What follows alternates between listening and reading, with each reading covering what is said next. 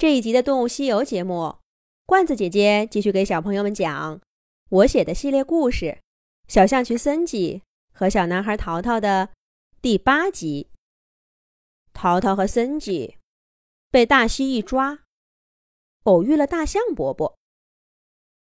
淘淘想起森吉说过，小小的象群跟庞然大物大象是亲戚。他赶忙对森吉说。请大象伯伯来帮帮他们，可没想到的是，森吉其实在说谎，他根本就不认识大象，攀这门亲，纯粹是为了吹牛皮的。不过他们更没想到的是，大象伯伯却真的帮了他们，还告诉森吉说，他说的没错，大象和象群。的确是亲戚。这下，森吉和淘淘都觉得意外了。大象伯伯笑呵呵的对森吉说：“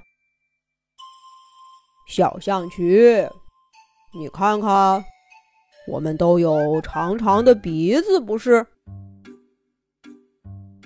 森吉抽动着小鼻子，难以置信的回答说：“可是。”您的个头那么大，可我的个子却这么小。大象伯伯继续说道：“个头嘛，并不说明什么。大有大的好处，小呢有小的优势。在很久很久以前，我们大象。”和你们象渠有一个共同的祖先，只不过后来因为生活环境的不同，咱们过上了不同的生活，慢慢的才变成了不同的样子。在我们这个大家族里，还有蹄兔呢。虽然蹄兔比你们大些，可跟我比起来。那不也是个小个子吗？没想到自己从前吹的牛皮，居然误打误撞是真的。这下子，森吉可有靠山了。他乐得拍起爪爪，高兴地说：“太棒了！我跟大象伯伯是亲戚，我跟大象伯伯是亲戚。”森吉拉着淘淘转了好几圈儿大象伯伯笑呵呵的看着两个小朋友，等他们玩够了，才开口说道：“好了，现在危机解除了，你们是不是也该回家了呢？给你们尝尝这个吧。”大象伯伯用长鼻子。递给淘淘和森吉几颗小果子，又挥着长鼻子跟他们说再见了。森吉这才想起，他们做游戏，再加上躲避蜥蜴，又跟大象伯伯说了好一阵子的话，已经过去很久了。糟了糟了，得在妈妈回家之前赶回去。不能让妈妈知道他偷偷跑出来玩的事儿。他们也匆匆忙忙的告别了大象伯伯，往家走了。但是大象伯伯给的果子呢，对森吉和淘淘来说实在是太大了。他们勉强抱住，速度却慢了不少。刚刚到家门口的大树下，就看见森吉妈妈。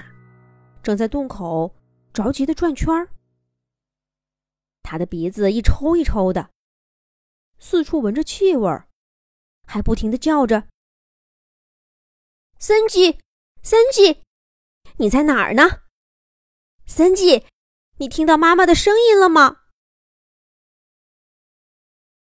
森吉吓了一跳，赶紧拉着淘淘躲在大树后面，先把果子藏了。然后他压低了声音对淘淘说：“嘘，等一等，待会儿我妈妈转过身，咱们就悄悄的溜回去。到了家里，我先把你藏好，然后再告诉我妈妈，我是在跟她捉迷藏呢。”淘淘不放心的问道：“这样能行吗？你妈妈会发现我们的。”森吉拍着胸脯说道：“没事没事，你就放心吧。”这时候，森吉的妈妈开始去不远处的灌木丛找孩子了。他背对着森吉和淘淘，一边喊，一边往前走。森吉找准时机，拉着淘淘，噌的一下，从大树后面窜出来，撒开腿就往家跑。